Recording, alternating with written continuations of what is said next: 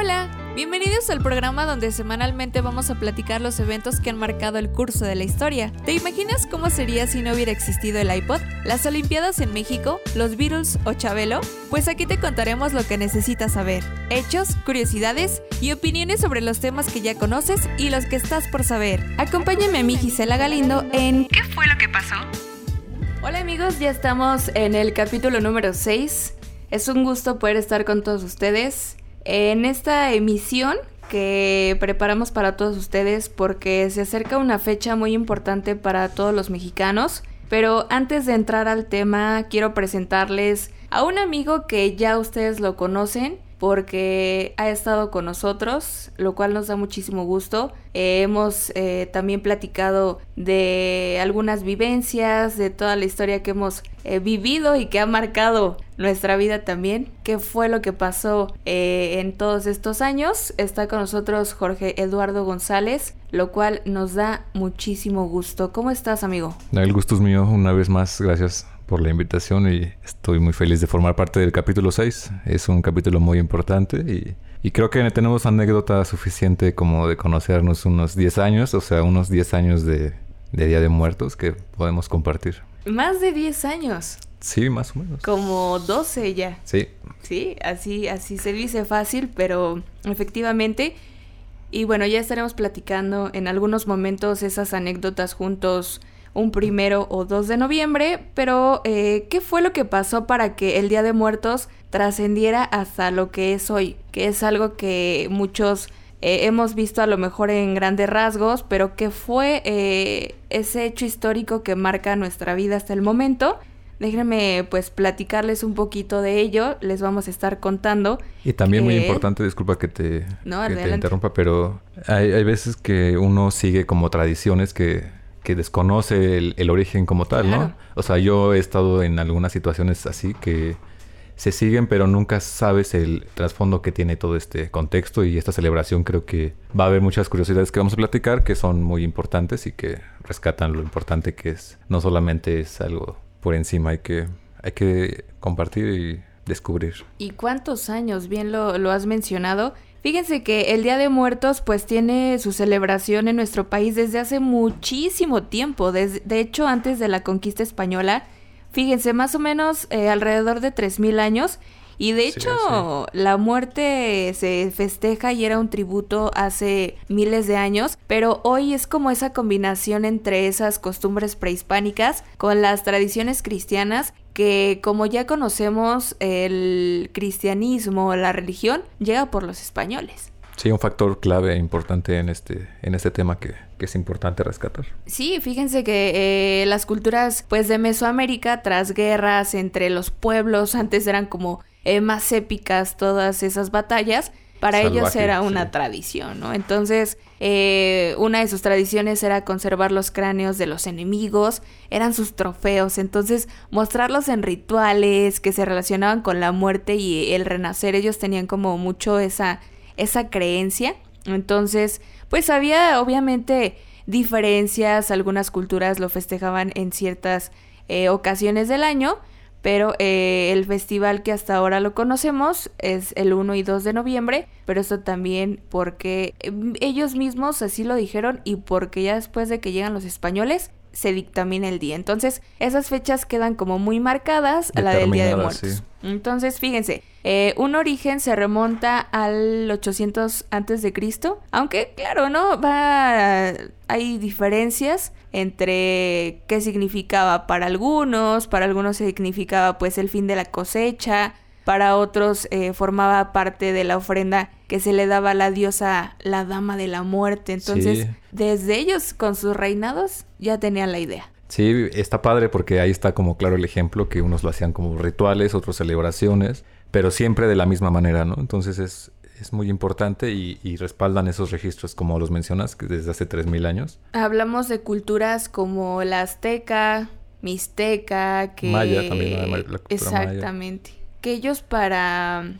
Para ellos más bien significaba la muerte algo, algo bueno. Yo recuerdo que eh, en, la, en la primaria nos decían este tipo de... ¿Cómo decirlo? De... Sí, de rituales para ellos, que era algo como bien importante cuando sacrificaban a alguien. Ahora podremos decir que quien se sacrifica por un dios o por alguien. O por y el todos dicen Safo, ¿no? y hasta se alejan. En esos momentos era al contrario. A los que sacrificaban querían hacerlo y porque creían que era un premio, exactamente, ¿no? Entonces, antes eh, sacrificarse por un dios o por algo importante era para ellos lo máximo. Y ahora, pues, creo que nadie haría eso. Ahora solamente en las películas que son tributo, ¿no? Sí, se queda plasmado nada más. Algo bien importante, por ejemplo, el famosísimo Mictlán, eh, destinado a quienes morían eh, de muerte natural. Este lugar era habitado pues por la señor, la señora y el señor de la muerte. Era un sitio muy oscuro, sin ventanas, del que ya no era posible salir. Entonces, insistimos, ese, ese es básico de la prehistoria. Creo que eh, no vamos a... Y de ahí empieza un poco la mezcla del perro mexicano y el... Claro, sí, sí, por supuesto. Entonces es, es, el que guiaba a todo este traslado y es muy importante también, es... Eh, igual es interesante cómo la misma religión hace casi casi acabarse con ellos, ¿no? O sea, los por, por un momento o por poco se terminan en extintos porque no era algo malo. Sí, por supuesto. Otra clave para la prehistoria era el alma, ¿no? Que para ellos eh, el alma se iba al inframundo y que yo creo que sigue habiendo un poquito de ello, ¿no? Ahora si te portas bien, te vas al cielo y si no, te vas al infierno. En ese momento también era como lo importante del alma, ¿no? Ellos o su equitativo, O su equitativo, su equivalente más bien. Sí, ellos creían que después de la muerte, o más bien para ellos la vida solo era un proceso y que la muerte era donde realmente iban a, existir. como que iban a, recibir todas las ganancias de lo vivido y de lo bueno que fueron. Sí. Prácticamente. Y lo, lo mencionábamos eh, afuera del aire, ¿no? Que era como para ellos algo importante que los enterraran, sepultaran o en sus mismas tumbas con sus pertenencias más importantes, ¿no? Sí, fíjate que eso está padre porque si recuerdas el capítulo que estuve también platicando contigo y con, con ustedes, es algo que es muy importante en la fotografía porque todos los fotógrafos viajeros que llegaron a retratar todo este tipo de cosas o de tumbas, por así decirlo, eran los primeros en, en, robarse las, las cosas o lo que había. Y en ese entonces estábamos hablando cosas que no eran no eran, este, no era barro nada más, o sea, era, eran joyas, ¿no? Era algo muy valioso.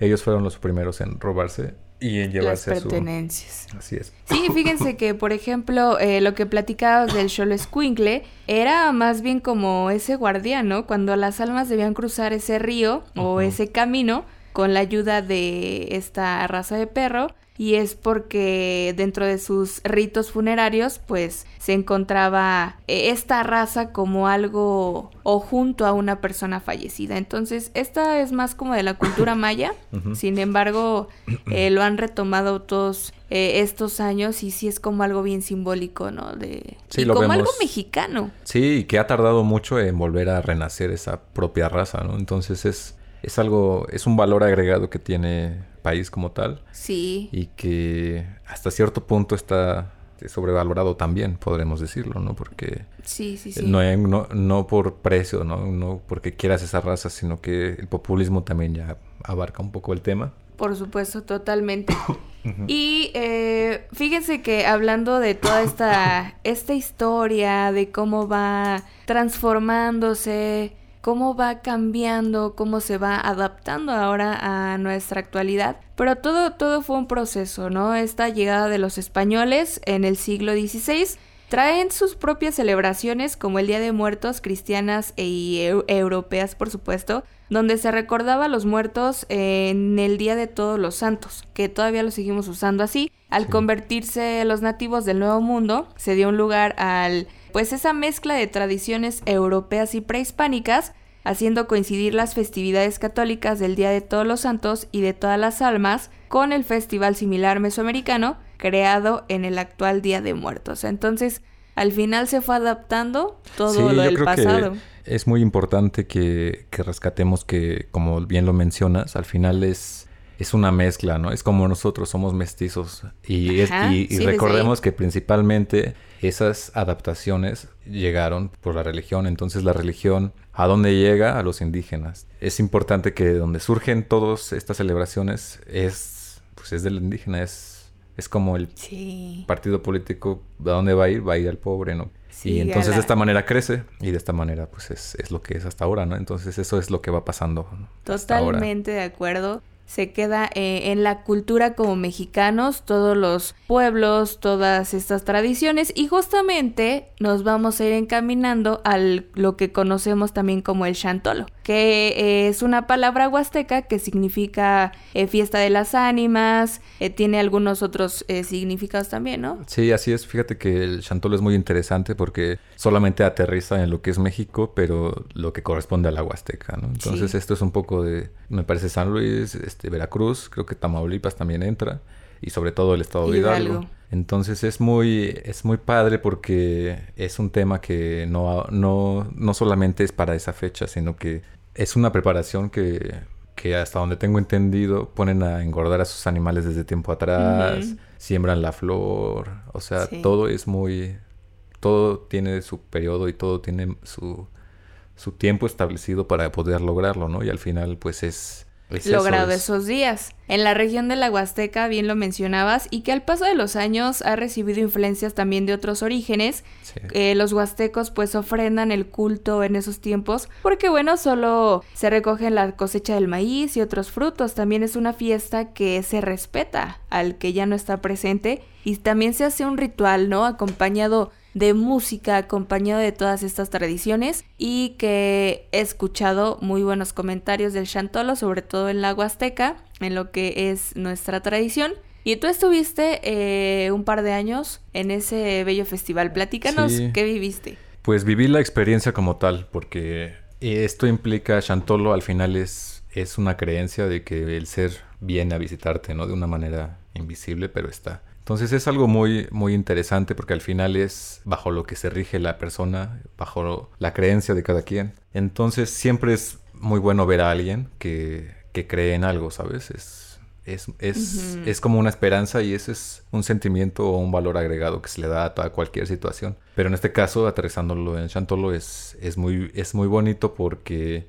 es en esta, en esta zona y en, esta, en este estado es, es más reconocido en Chantolo que una festividad de Navidad, ¿no? Es más creíble esto y es, es, más personal, o sea, sí es un sentimiento agregado muy cañón, donde se le apuesta a todo, ¿no? Y es una, es una fiesta como tal, donde hasta hacen comparsas de baile que, que, es muy importante y muy valioso porque lo que ellos eh, representan simplemente es una burla a la muerte y y cómo se disfrazan para que no te distinga la muerte. Y, ahí hacen su baile y todo es muy sano porque compites contra otro barrio. Entiendes el lenguaje hasta de, del sonido. Cada determinada hora suenan cohetes para... Y cada que suena cohetes o cohetes es porque una familia lo hizo y enseguida calienta su comida y la pone en el altar y la vuelve a quitar ¿no? en determinado tiempo. O sea, todo está bien estudiado. Bueno, todo está bien cuidado. Estructurado. Estructurado. Es algo muy padre que que se tiene que respetar porque al final es muy importante y, es como todo, es como se ha llegado a ensuciar un poco para atraer turismo, se ha ensuciado un poco para pues para atribuir más a la comunidad y está bien, pero sí se, ha, ensuciado, sí, claro.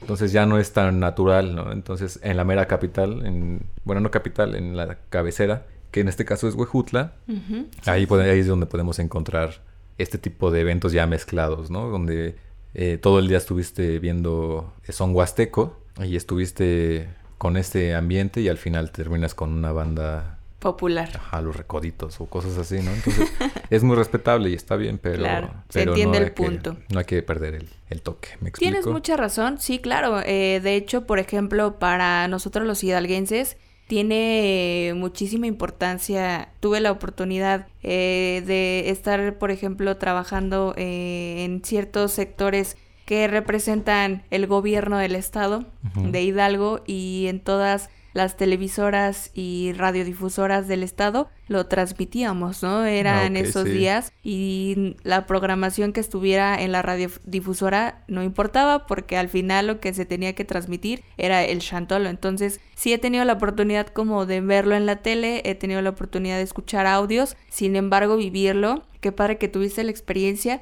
porque para el estado de Hidalgo, bien lo mencionas, es como algo ya de, nuestras valor de nuestros valores, de las raíces, de algo que nos identifica en el resto del país, porque vienen muchas personas de, de otros lugares. Sí, fíjate que es algo que deberíamos, yo como hidalguense me siento muy orgulloso de tener este tipo de, de patrimonio que me comentabas que es algo muy importante. Sí. Y pues nada, o sea, es valorarlo y, y, difundirlo y vivirlo al final, ¿no? Porque, o sea, haciendo una comparativa, no tenemos otro otra festividad. ¿Cuál sería en Hidalgo? O sea, que te diera sentido de pertenencia, ninguno. O no sé tú qué. Es pertenencia, bien lo mencionas porque eh, viene también a mi mente este motivo de convivencia familiar, de convivencia entre amigos, de que vas al Chantolo y disfrutas de un evento, de las tradiciones, de buena comida que también nos identifica como mexicanos. Claro. Pero también esta parte de estar ahí y como buen mexicano y nuestras tradiciones echar la buena fiesta. ¿No? También, eh, bien lo dices, se pierde un poquito el sentido y que la gente a lo mejor pues suele eh, esta manera de perder el sentido lamentablemente de no convivir con, con la familia o los seres queridos o el respeto de quien ya no está con nosotros, sino la pura fiesta también, ¿no? Sí, fíjate que, eh, bueno, eso. ¿De qué te acordás? no, estoy de acuerdo con lo que dices porque el chantolo como tal te da una experiencia de vivir, experiencia, valga la redundancia, pero donde tú tienes una gran apertura. Si tú vas a la casa del vecino, te va a recibir con mucho gusto, te va a invitar de su altar, te va a invitar de todo. Y si tú tienes una muy buena apertura, vas a poderlo hasta fotografiar, tomar video y te va a explicar esa parte que, que se desconoce, ¿no? Entonces es muy importante tener ese sentido de respeto y siempre tener las ganas de, de aprender y de de, convivir, de, llevarte esas tradiciones, ¿no? Porque fíjense también algo bien importante, como bien lo mencionabas, es que son de meses antes, ¿no? Por ejemplo, empiezan a preparar todo, empiezan a pues a ver qué va a estar en los altares, empiezan a prepararse para igual ir a los cementerios, que es una de las tradiciones más importantes. Eh, las creencias son indígenas, ¿no? En la Huasteca, por ejemplo, el día 29 de septiembre, que es la fiesta de San Miguel de Arcángel, inicia el regreso a la tierra de las almas desde el cementerio por lo que en esta fecha se comienza la ceremonia de entrega de la primera ofrenda, cuyo contenido son tamales, cafecito. Después hay una segunda, el 18 de octubre, que tiene la fiesta de San Lucas, momento en que se cortan plátanos verdes esperando su maduración en las fechas principales. Y por supuesto ya después esperando el 29 eh, con la corta de la flor, el 30 los vecinos que no cultivaron acuden por la mañana a las plazas para adquirir eh, el día de la flor y así sucesivamente empiezan a preparar los altares y ya el primero, pues ya se espera a los pequeños o infantes que desafortunadamente se fueron antes. Sí, digamos que el primero ya empieza a recibir todo el... Las almas, todo lo que... El dos llegan los adultos. Entonces ya creo que a las tres se empieza ahí a dos o tres de la tarde, ya las almas ya no están y ya es cuando empiezas también a, a ir levantando el altar. Aparte de todo esto, al término de cómo es la creencia tan importante y tan fuerte en las personas que hasta dicen que el sabor de lo que de la ofrenda se pierde, cómo es tan grande también el aprecio que te comparten, ¿no? De ese tipo de, de, objeto ofendido y pues es, muy valioso, es, una tradición bien cañona, ¿eh? O sea, realmente por ejemplo, en lo personal, de las fechas que son como muy conmemorativas, después de septiembre, de lo patrio, de, de lo que nos importa en ese mes. Octubre, con todo respeto, es como de, ah, pues octubre es como ese paso o ese saltito para esperar noviembre, ¿no? Para esperar el Día de los Muertos, el Día de Todos Santos. Y ya lo esperamos con muchísimas ansias porque sabemos que es como algo, algo rico en nuestra cultura y que también cada objeto tiene su significado, que lo vamos a estar platicando. Sí, eso es muy importante. Hay que saber eh, desde el principio que todo es una adaptación, así como estábamos hablando del mestizaje, todo ese tipo de detalles. Entonces, aquí, ¿qué pasa? Se llega a adaptar, o sea, va a haber fruta de temporada, va a haber desde diferente tipo de, de, colocación de arco, diferente tipo de colocación de vela, diferente tipo de todo. Entonces eso es muy importante en, en un altar, ¿no? La, la, importancia del altar como tal. Totalmente. Yo creo que desde que van a comprar las cosas, desde que van y, y preparan lo que va a estar en el altar desde lo que le gustaba, ¿no? A esa persona especial. Hasta cuántos niveles va a ser tu altar. Sí, sí, totalmente. Y, y también, o sea, volvemos a lo mismo, es una mezcla. Hay hasta personas que ponen símbolos religiosos, ¿no? Donde son...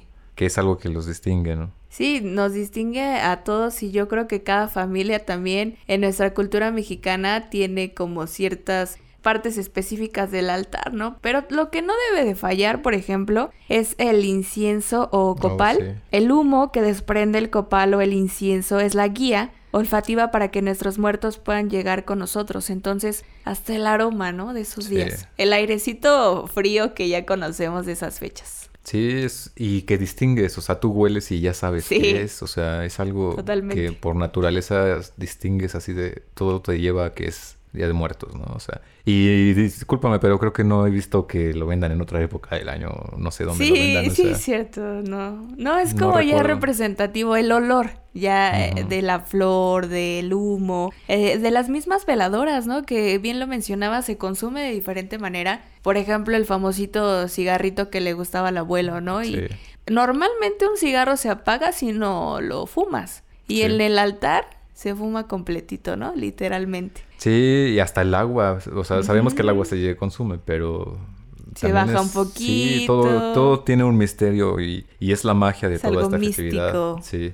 Las veladoras, estas fíjense, representa el fuego, la luz, igual que el incienso, funcionan como una guía para que guíen a las almas. Sí, de regreso y de llegada, ¿no? Entonces es. algo muy, es un elemento clave. Las bebidas favoritas de los difuntos, el agua, pero por supuesto lo que no debe fallar, la flor de cempasúchil. Así es. La, famosa, el anaranjado que bien vivo, ¿no? Esta Súper flor. particular también. Sí, muy cañón y de apariencia como esponjosa que también es conocida como la flor de 20 pétalos. Esta se utiliza principalmente para decorar o crear caminos que guíen los espíritus de nuestros muertos. Todo es en referencia a ellos. Sí, está interesante porque es como hasta el camino que le haces de altar a la puerta de tu casa y se queda abierta un determinado tiempo. Exactamente. Entonces está... Las calaveritas en la antigüedad se utilizaban como cráneos de verdad, lo que decíamos de la prehistoria. Ajá, que eran su mayor logro, trofeo, tributo. Exactamente. Después fueron sustituidas por calaveras hechas con azúcar, ya no tan salvaje, chocolate o amaranto, que ahora podemos disfrutar. Este... Yo creo que la de amaranto. ¿Amaranto? Chocolate, esas dos. La de azúcar no, nunca me ha gustado mucho. No, creo que yo tampoco. ¿La tuya? Sí, definitivamente. Chocolate no creo porque si no está muy amargo, pues no. Sí, sí, de hecho. Pero la de, la de amaranto sí puede ser. ¿Y qué, qué comida tendría que tener tu altar, por ejemplo? El pollo con mole. Pollo con mole. Sí, ¿no? El arroz.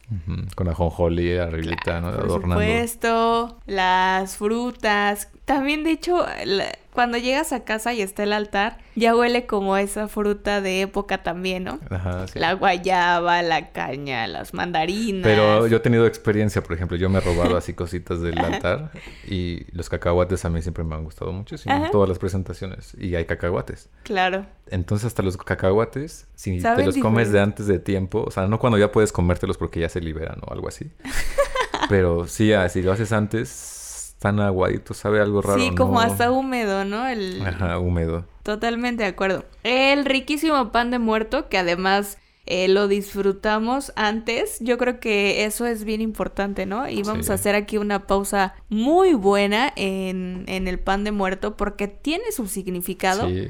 Aparte de lo exquisito que sabe con un buen café. Sí, es muy rico, es algo característico también que está distorsionado porque hoy, por ejemplo, estaba el fin de semana, fui por un lechero y está la, tarjeta con los panes de la, temporada, ¿no? Entonces hay la mante pan de ah, muerto. Sí, sí, sí, muy buena, por cierto. O sea, bueno, sí, pero hay, ya está muy distorsionado, o sea, Sí, te paso los que están rellenos de queso, de, de zarzamora, sí. Pero ya que son otra forma y otro, pues no. Ya no te late la... Y en Facebook me parece, vi la semana pasada que había como una torta o tacos al pastor dentro de un pan. Entonces digo, ¿qué onda? eso sí ya no está padre, ¿no? Pero eso en qué temporada? Ahorita, o sea, lo están sacando como tendencia en algunos... No organicen, chavos. sí, no, no está padre.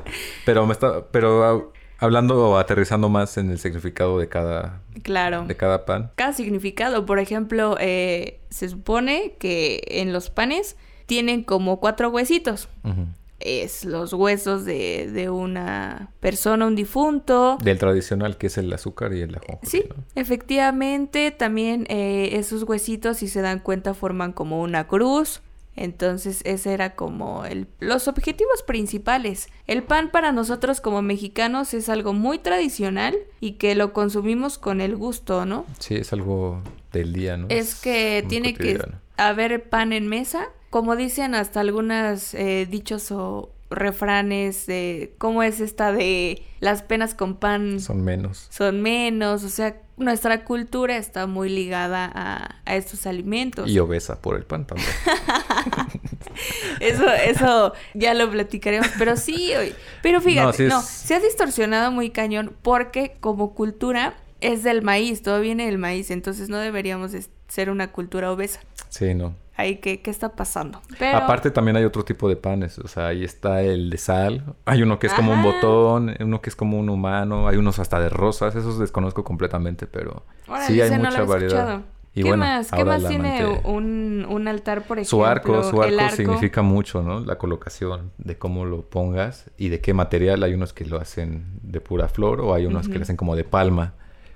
Eh, pues no sé, regresando a Chantolo, muchísimos tienen tradición de poner toda la tira de paletas, ¿no? De la uh o así. Sí, sí, sí. Es muy, muy valioso también. La famosísima cerveza para acompañar tu, tu altar.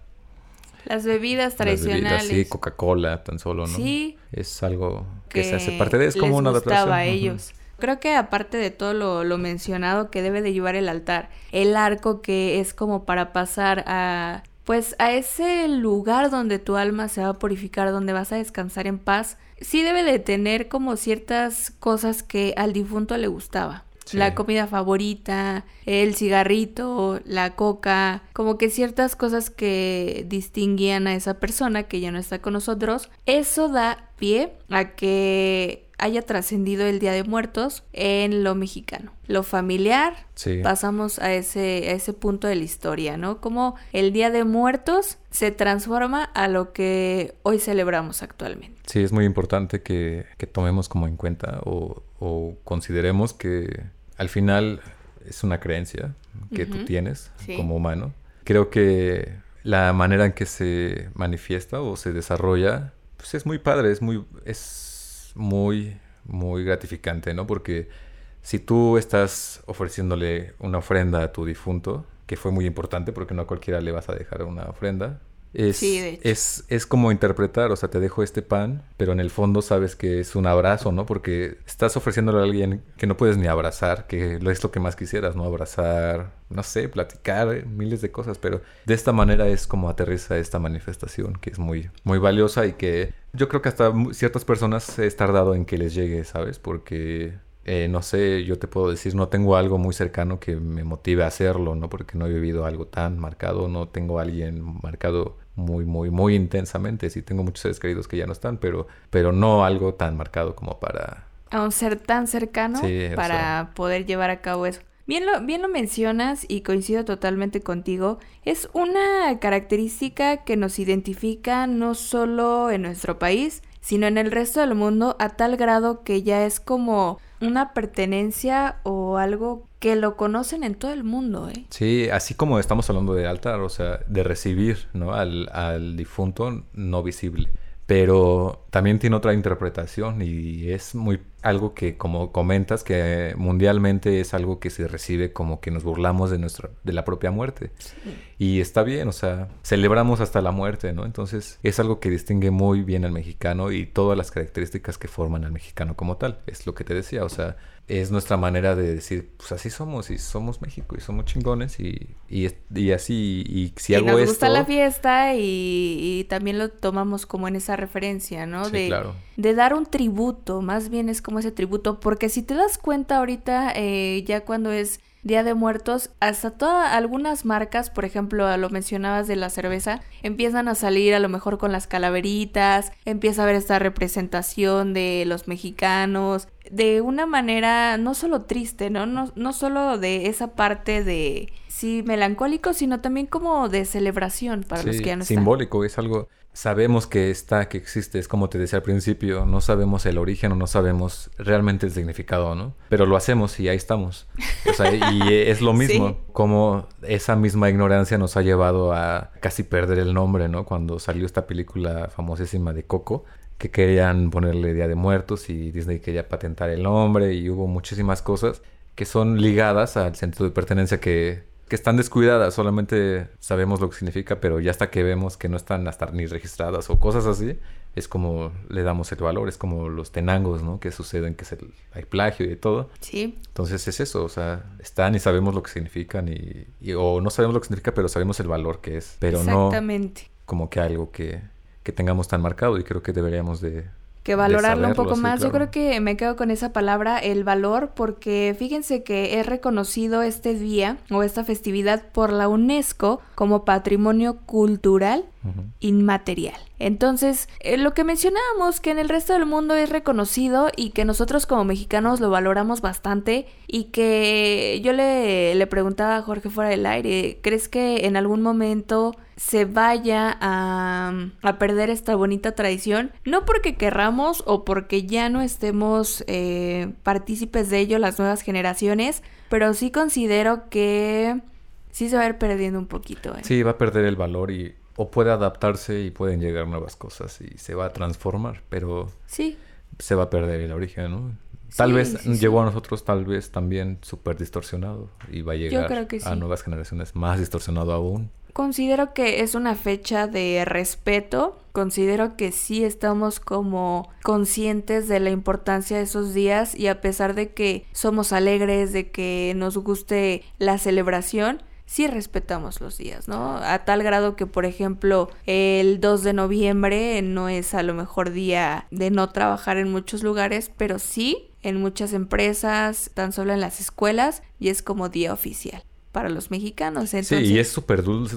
Yo, yo considero que es algo muy difícil de, seguir o de, de, mantener. O sea, no nos vayamos tan lejos, ¿no? Un ser querido, tu más adoración se va y no creo que tengas esa misma alegría de recibirlo el primer año, ¿no? Es algo que se construye también poco a poco, porque es muy... Es un, el duelo.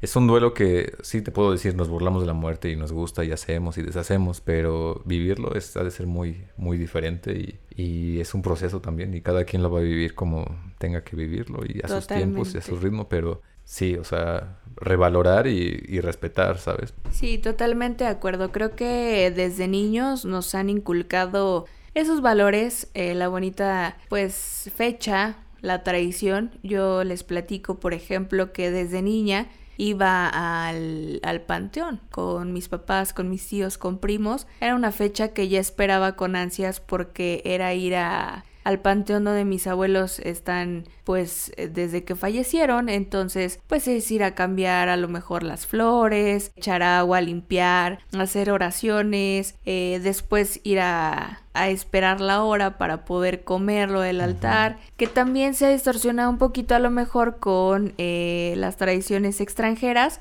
porque nos vestíamos y pedíamos la calaverita, ¿no? a los tíos y ya nos iban dando así, por ejemplo, eh, cantábamos, ¿no? Ya llegó la calavera a pedir pesito. Y si no hay pesito, aunque es un tostón. Un tostón y ya, o ibas a tocar a las casas. Tengo muy bonitos recuerdos cuando era niña de esos momentos. ¿Y de qué te disfrazabas? Me acuerdo que me disfrazaba de... Compraba mis eh, gorros de, de bruja, mis... Eh, a lo mejor este me maquillaba y, y salía con mis amigas. Sí, esa época era diferente, porque sí, o sea, yo recuerdo eh, máscaras de, esas que sudabas un buen, tenían pelo, ¿no? sí.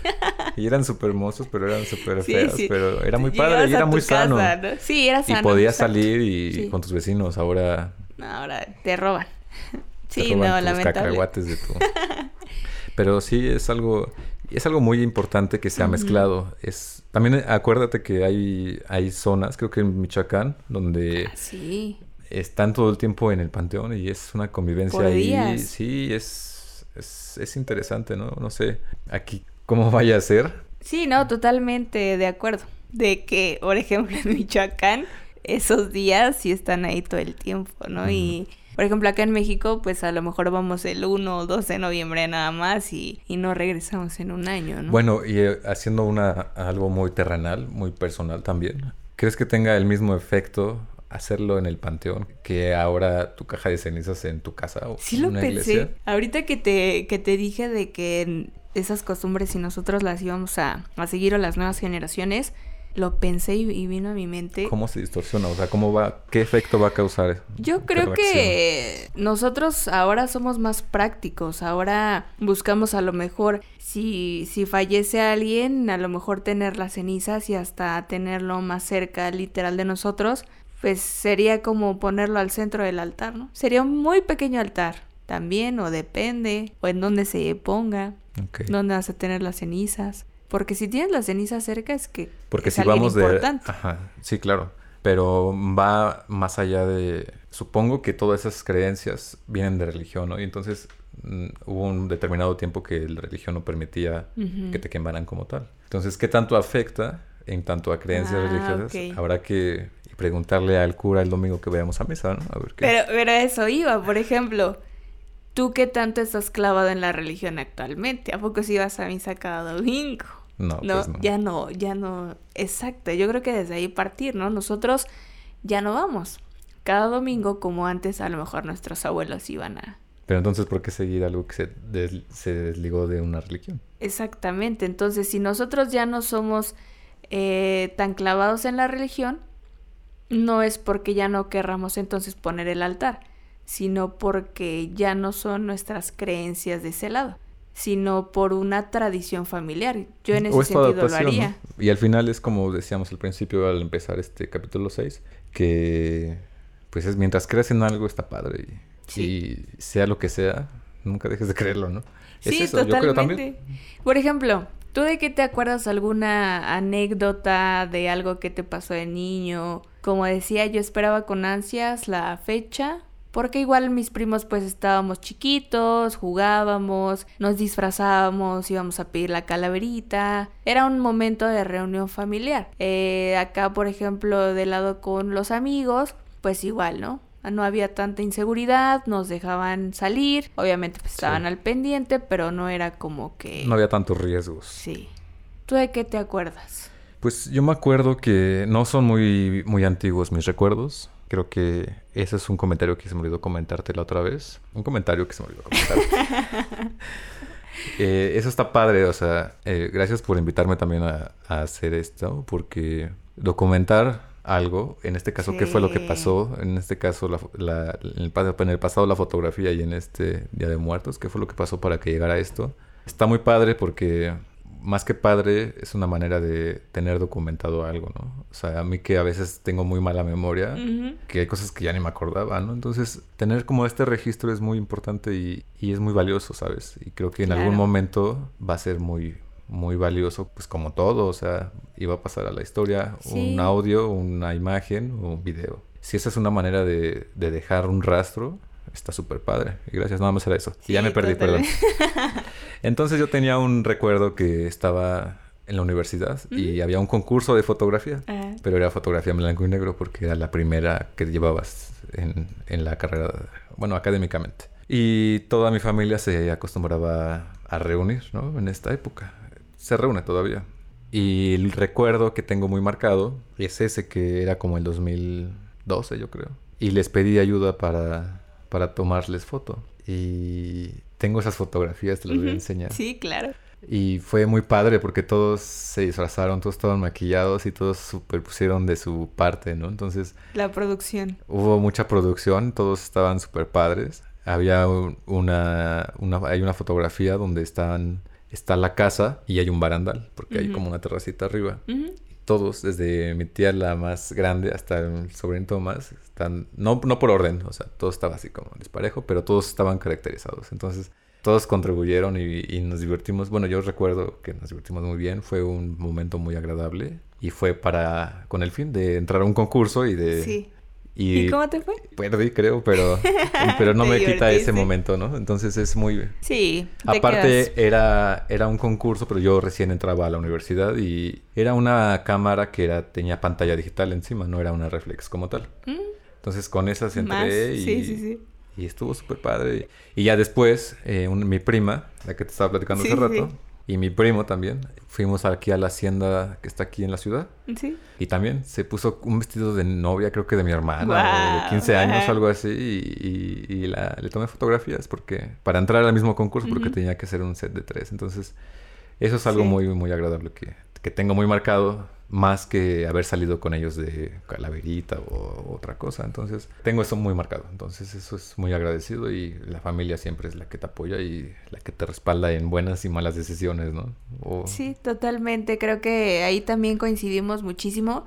Eh, eh, al fin de cuentas fue con tu familia ese bonito recuerdo y que te apoyaron caracterizándose en estas fechas y la convivencia que se vive en estos días nos une bastante, ¿no? Porque a lo mejor hay otro tipo de festividades durante el año que igual ya se acercan, pero que no son tan mexicanas como el Día de Muertos. Entonces, de hecho, mucha gente de, del resto del mundo vienen. Yo recuerdo también una anécdota que hace como unos cuatro años más o menos este, estaba justamente eh, en clases de fotografía y fuimos al Zócalo a hacer una sesión.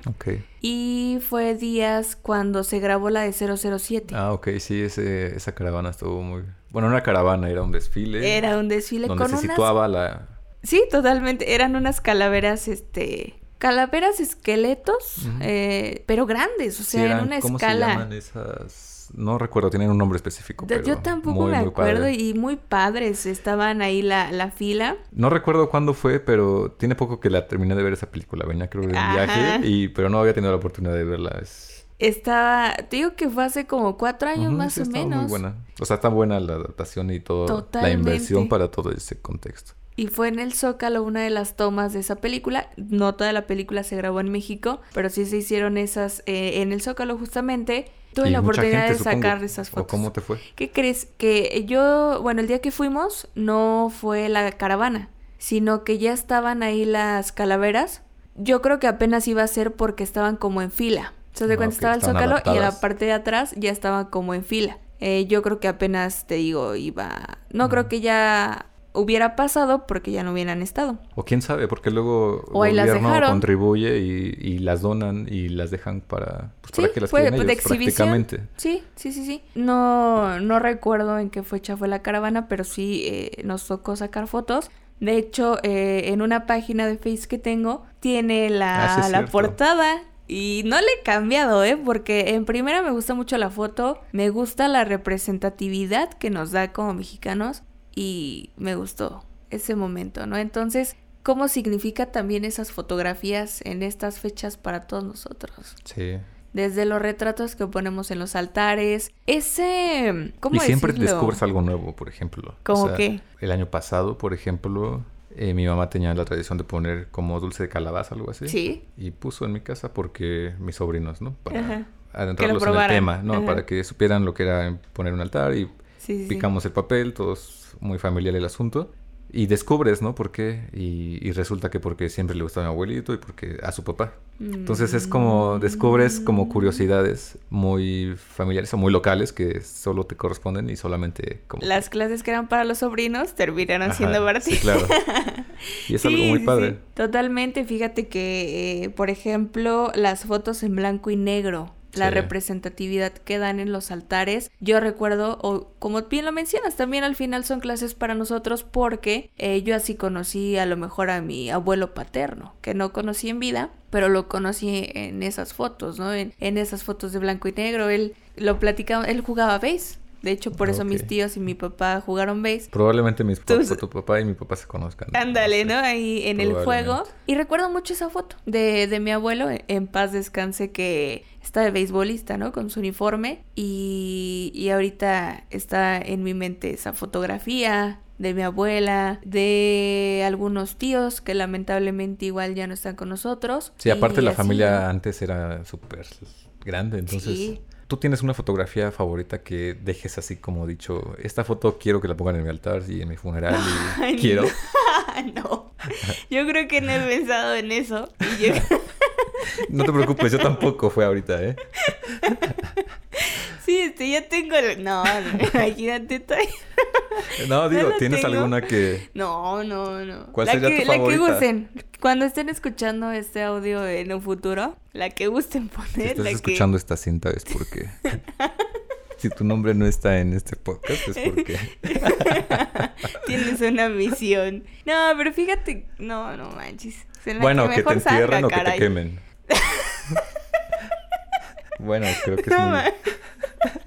Fue muy extremo, ¿no? Pero... ¿Cómo te gustaría morir? ¿Quemado o ahogado? Hay, que decidir. Yo, mira, al final de cuentas, ya no voy a tener ni voz ni voto.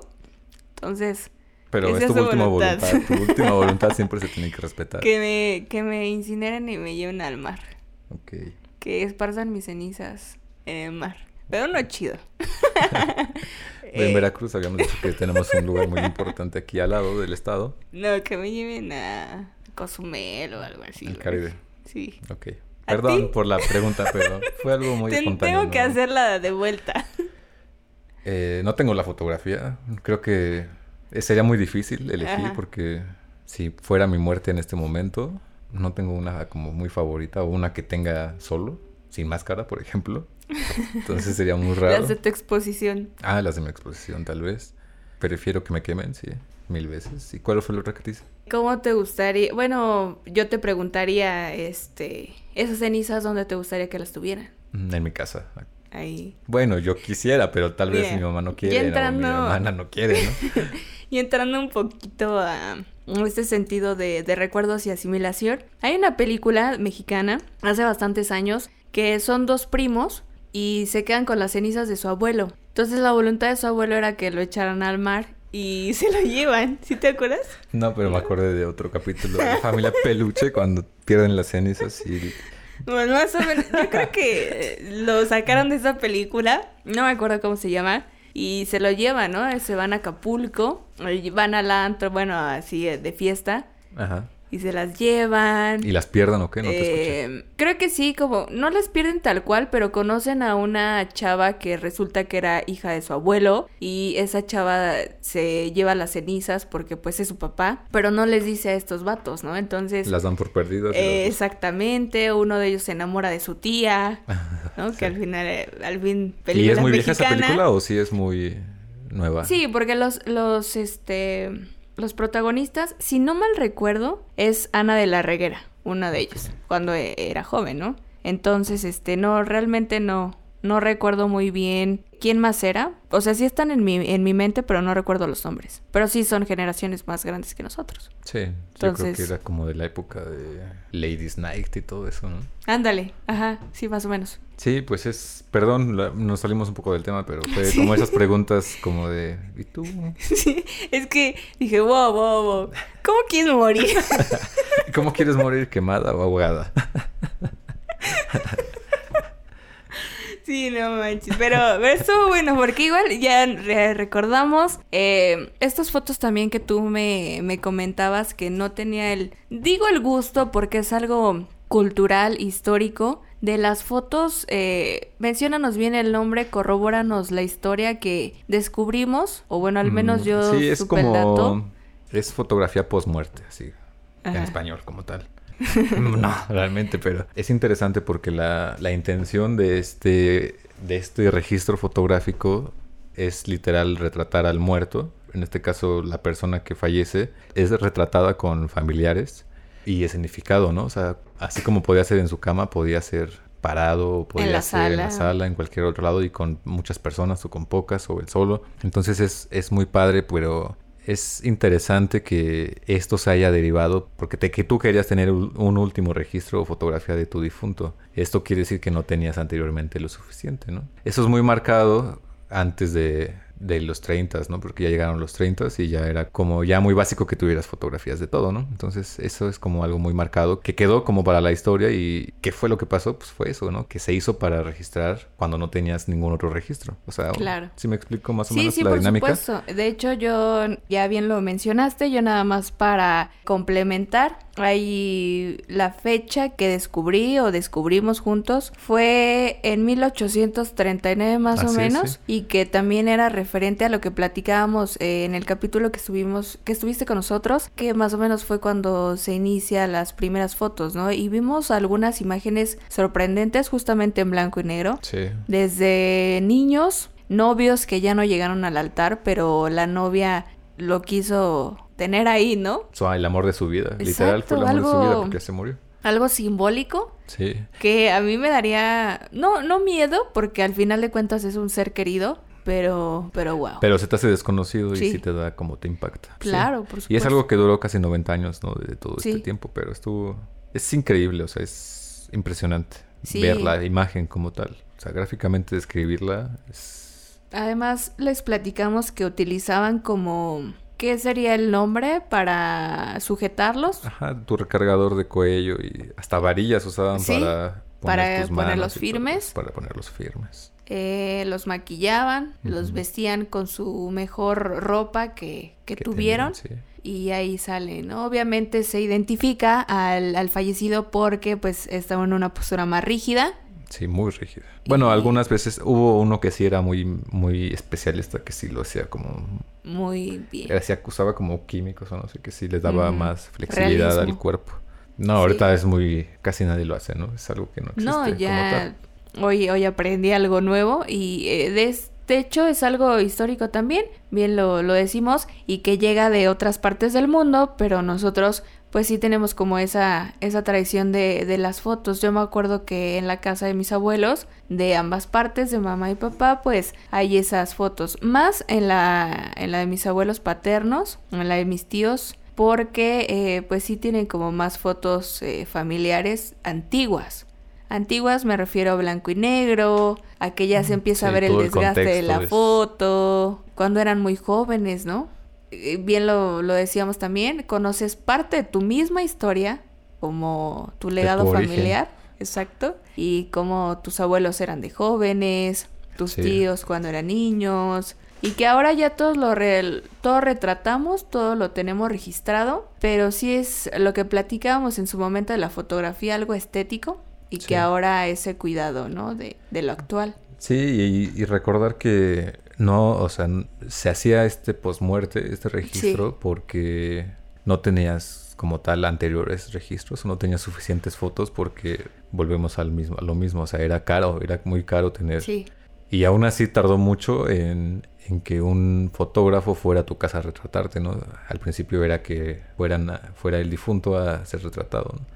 Entonces es una mezcla de todo, o sea, era por porque lo dijimos claramente en el pasado, no era para todos la fotografía y no todos tenían el acceso, o sea, era muy caro. Entonces es, eso es muy importante. Que... El registro que se tenía con ello. Ahora, no había porque no había lana. No, totalmente. Antes eran otros tiempos, antes cuántos eh, integrantes de la familia eran, ¿no? Y a lo mejor en lugar de una foto, pues preferían que todos comieran, por ejemplo. Esa era nuestra realidad. Sí, había casos que, o momentos en los que costaba todo tu salario mensual, ¿no? De un obrero, por ejemplo. Que solo trabajaban, por ejemplo, los hombres, ¿no? Y las mujeres se quedaban en la casa con los hijos. Y bueno, una pregunta que, que me gustaría que respondieras qué significa para ti la muerte. Uf.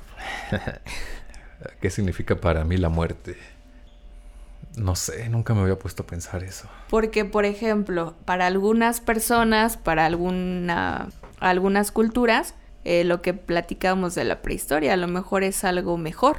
la vida solo es un proceso. A lo mejor el miedo a la muerte que eh, muchos en ocasiones no reconocemos a lo mejor perder o una pérdida, un duelo? Pues es que es complicado porque, por ejemplo, tú te pones a pensar en la muerte y piensas en perder a alguien, ¿no? Y es y así lo familiarizas, pero nunca te pones a pensar si es la tuya, ¿no?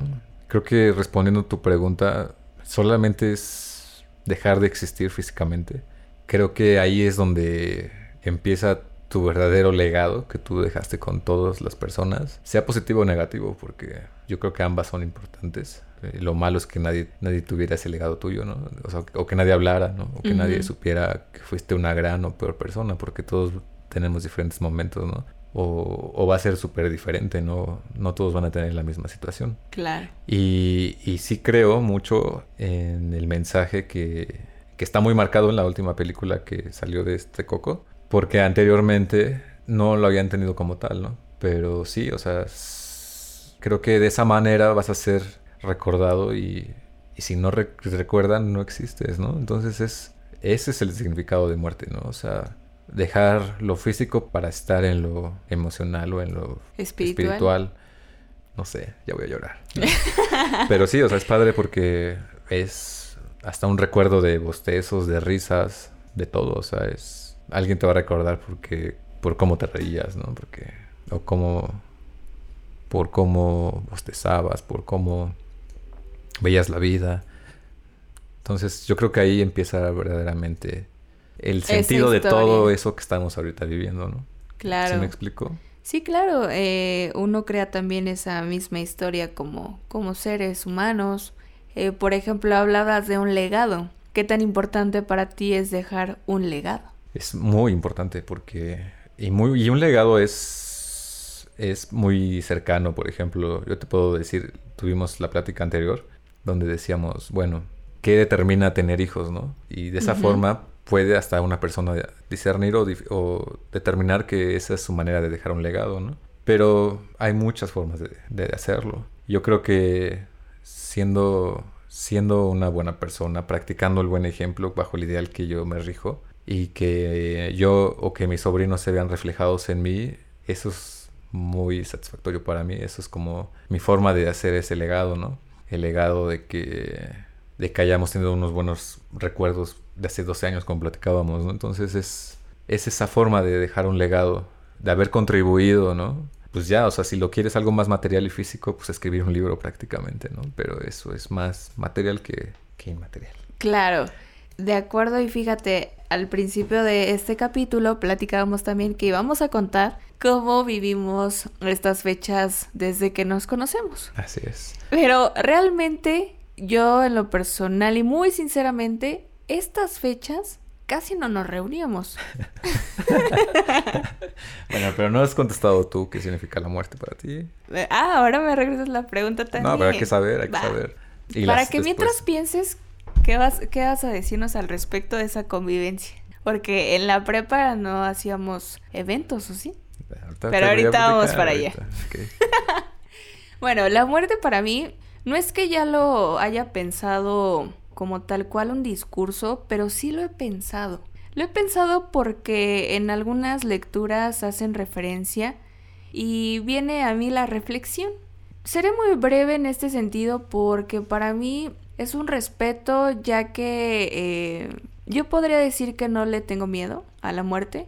Sin embargo, creo que sí hay cierta incógnita conforme va transcurriendo tu vida porque al intentar dejar un legado, a veces eh, nos, queremos esforzar un poquito más, hablo en, lo personal, y querer dejar algo sin, sin disfrutar el presente, ¿no? En ese sentido. Entonces, yo me quedaría con que es algo para mí de respeto y que el momento en que llegue el momento para mí, espero haber hecho lo que siempre quise, ¿no?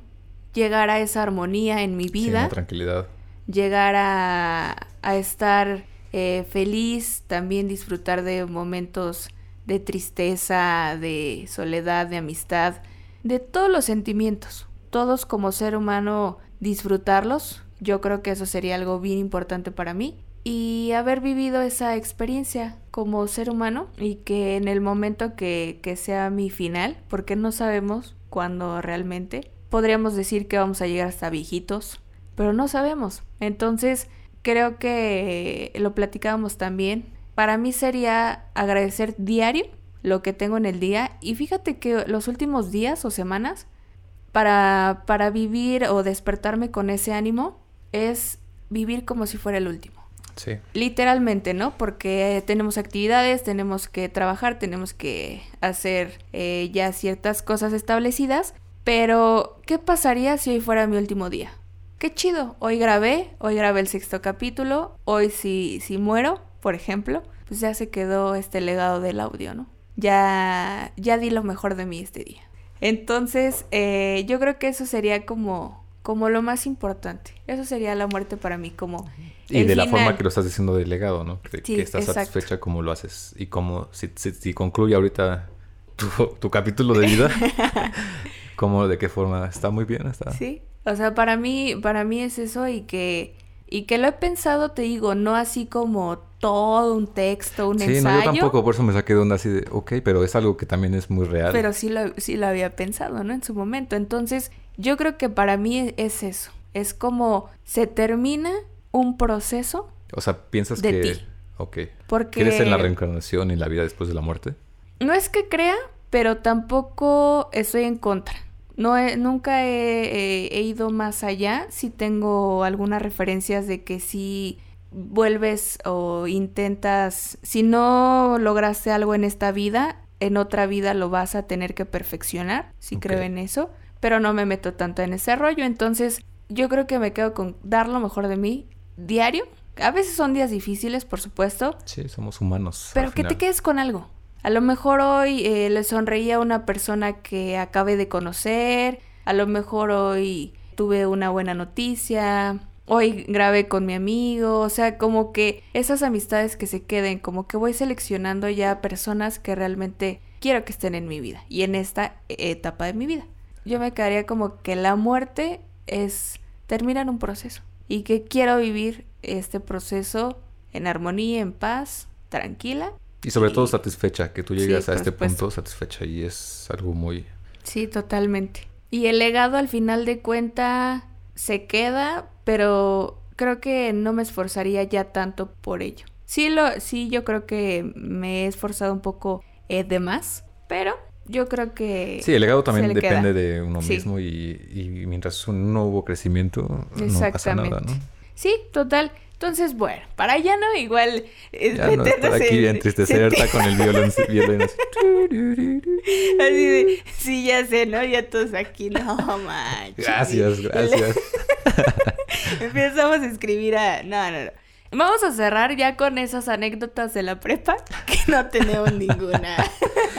No, o sea, yo cuando empezamos me refería a esto, que, que es increíble porque qué fue lo que pasó en estos 12 años que no tenemos un recuerdo como tal de una experiencia en Día de Muertos. Yo creo, eh, en todas las escuelas se viven estas fechas, a lo mejor adornas la puerta del salón, sí. Eh, hay eh, alguna temática, hay concursos.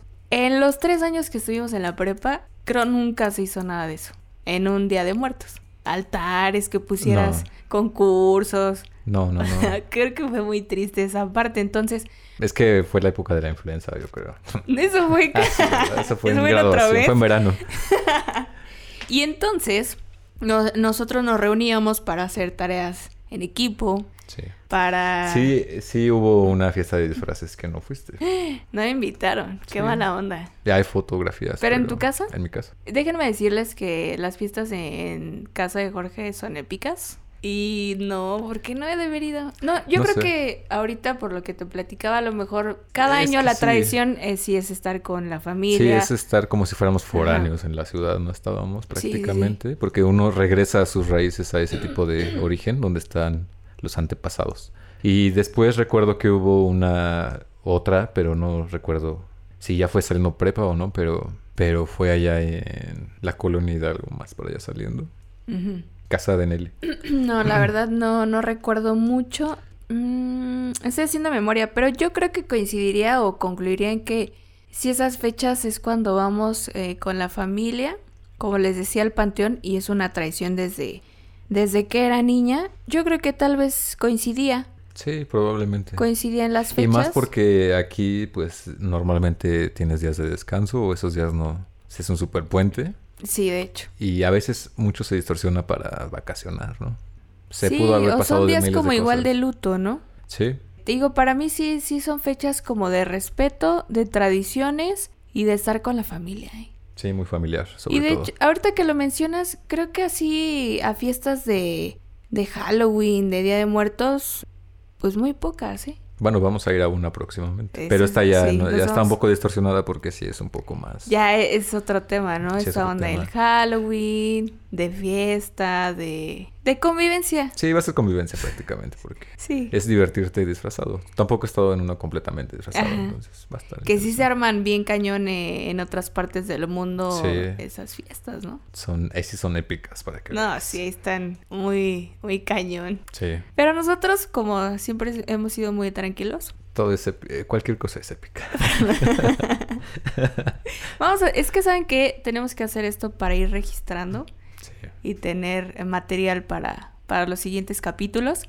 Que eh, pues nos da mucho gusto en verdad tenerte acá en cabina. Muchas gracias a ustedes por la invitación nuevamente y a, las a la producción y aquí a, al tío RTV Broadcasting. sí, por supuesto que sí. Y ya eres eh, parte de porque vas a seguir estando en capítulos, vamos a, tener el privilegio. Y platicando de, del tema de la fotografía, yo creo que la fotografía ha registrado no solo este hecho histórico, sino muchísimos más. Sí, para descubrir juntos qué fue lo que pasó. ¿Qué fue lo que pasó? Capítulo número 6. ¿Algo con que quieras concluir esta epicidad? Creo que podemos concluir que, es una festividad muy importante, es algo muy importante que, hay que saber qué es lo que estamos haciendo, no solamente prender la vela o poner el altar. Entonces, empecemos desde, casa, preguntémosle a la persona que más experiencia tiene por qué y, a quién, ¿no? Principalmente a quién se lo pone. Saber ese origen es, es muy bueno y, va a enriquecer a uno como tal y, va a tener que, ofrecer a otra totalmente y vivir la experiencia de un chantolo. Próximamente vamos a ir. Sí, ya tenemos mucha... Mucha agenda, mucha agenda. No sé qué Sí, exactamente. Vamos a concretar estos planes porque se están quedando registrados. Entonces, se tienen que cumplir. Yo, de mi parte, concluiría con que son unas fechas de tradición como mexicanos que hay que seguir conservando y que coincido en que se va también a esa trascendencia a tener que adaptarnos de alguna manera, pero seguir teniendo presente a los seres queridos que ya no están con nosotros y tenerlos en nuestra memoria de la manera que sea nuestro altar en los próximos años y que las nuevas generaciones también conozcan esta historia y que bien lo mencionabas, que este se quede como registro para que las nuevas generaciones tengan esa parte de la cultura. Entonces, eh, agradezco tu presencia en este capítulo. A ustedes la invitación otra vez. Gracias. Una producción de ARTV Broadcasting. ¿Qué fue lo que pasó? Capítulo número 6. Mi nombre es Gisela Galindo. Recuerden que estamos en redes sociales, en plataformas. Pueden escuchar estos audios. Y próximamente más información. Te esperamos muy pronto, amigo. Gracias, espero que sí. Nos escuchamos pronto. Así es.